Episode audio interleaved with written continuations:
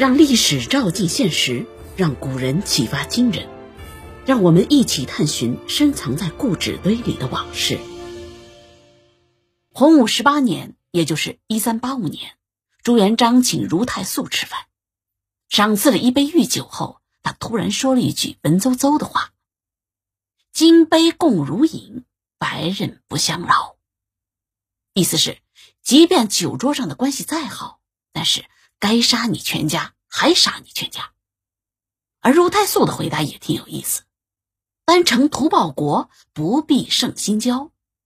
我只求报效国家，你对我好不好都没关系。一语成谶呐！朱元璋屡次掀起大案，诛杀了无数的官员，但明朝依然收获了无数刚烈正气的大臣，比如于谦、方孝孺、王阳明。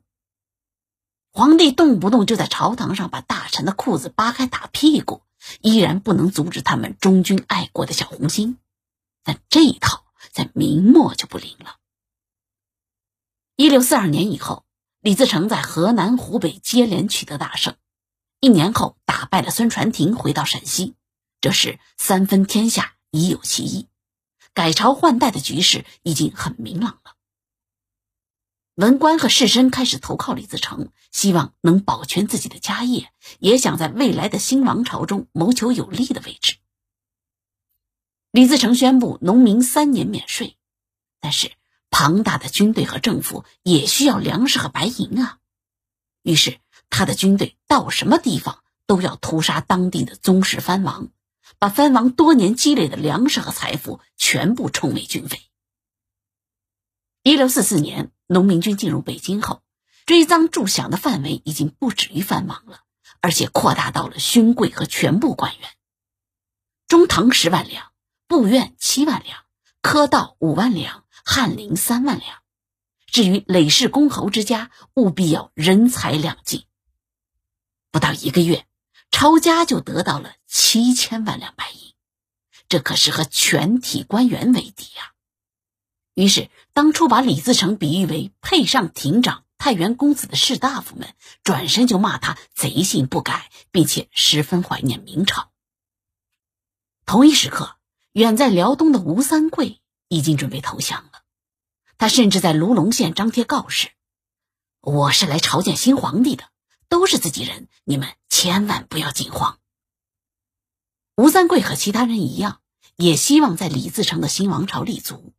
况且他的爵位和实力足够高，很可能成为新王朝的新贵。可是从北京传来的两个消息让吴三桂很是担忧：第一是陈圆圆被刘宗敏抢走了；第二是追赃部门要求吴襄吐出二十万两。吴襄是谁呢？吴襄是吴三桂的父亲。相比陈圆圆来说，他爸的事儿才是最重要的。可以肯定的是，吴三桂从这件事就能知道李自成和自己不是一路人。再加上追赃助饷的消息不断传来，吴三桂终于下定决心。他带着部队向东而去，攻破山海关以后，立即给清朝写信，请求摄政王多尔衮出兵救援，并且拍着胸脯保证：“你如果肯来的话，我带路。”事实证明。清朝早就已经做好了准备。多尔衮收到信时，正好是动员八旗倾国而来，向山海关进军的路上。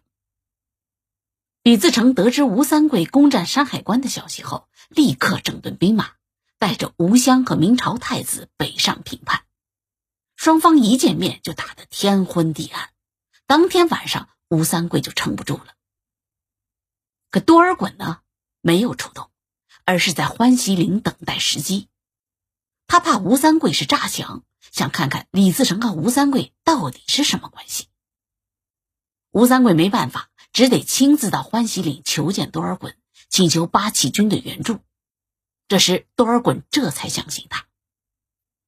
为了和李自成的军队区分，他让吴军在肩膀上绑上白布，以免误杀。随后便带着军队进入山海关，和吴三桂并肩作战。二打一，李自成根本扛不住，只好连夜撤退。正是这一天的战斗，多尔衮封吴三桂为平西王，相当于在爵位上连升三级。事实证明，吴三桂不是一个人在战斗。多尔衮和吴三桂向北京前进时，李自成已经向西安撤兵了。城中的官员纷纷传言，吴大帅打败李自成，迎接太子回来登基了。于是，朝中大员带着礼器到郊外迎接吴大帅。没想到，迎面走来的却是清朝的八旗军队。他们马上修改台词儿：“恭迎王师定鼎京师，万岁万岁万万岁！”他们也换来了丰厚的回报。多尔衮承诺明朝官员，只要归顺就可以官复原职，被农民军追讨的家产也物归原主。从此以后，中原各地官冕依旧。李自成兵败如山倒，只带着少量兵力逃回了北京，匆忙举行了登基典礼后，又带着财物奔向西安。没有文官和士绅的支持，他已经无法在北京立足。一六四四年，士绅有两张面孔，在李自成的占领下拼命造反，在清朝的占领下一腔热血的表忠心，这矛盾吗？一点儿都不矛盾。他们很清楚谁是真正的朋友，谁是真正的敌人。至于国家危亡、民族大义什么的，他们已经顾不上了。一六四四年，北京是一座大舞台。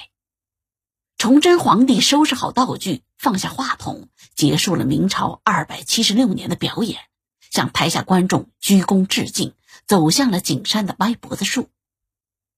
李自成立足未稳，被观众用臭鸡蛋、香蕉皮轰下了舞台。多尔衮带着清朝倾国而来，优雅的舞姿魅惑人心。满洲人获得了舞台的使用权，将继续为观众表演绝活儿。有欢笑，也有泪水；有人离场，有人进场。无论舞台上有怎样的风云变幻，观众席始终是一样的人。唯一不变的是，他们都保持统一的审美，一起鼓掌，一起愤怒。感谢您的收听，我是主播荣月，咱们下期再见。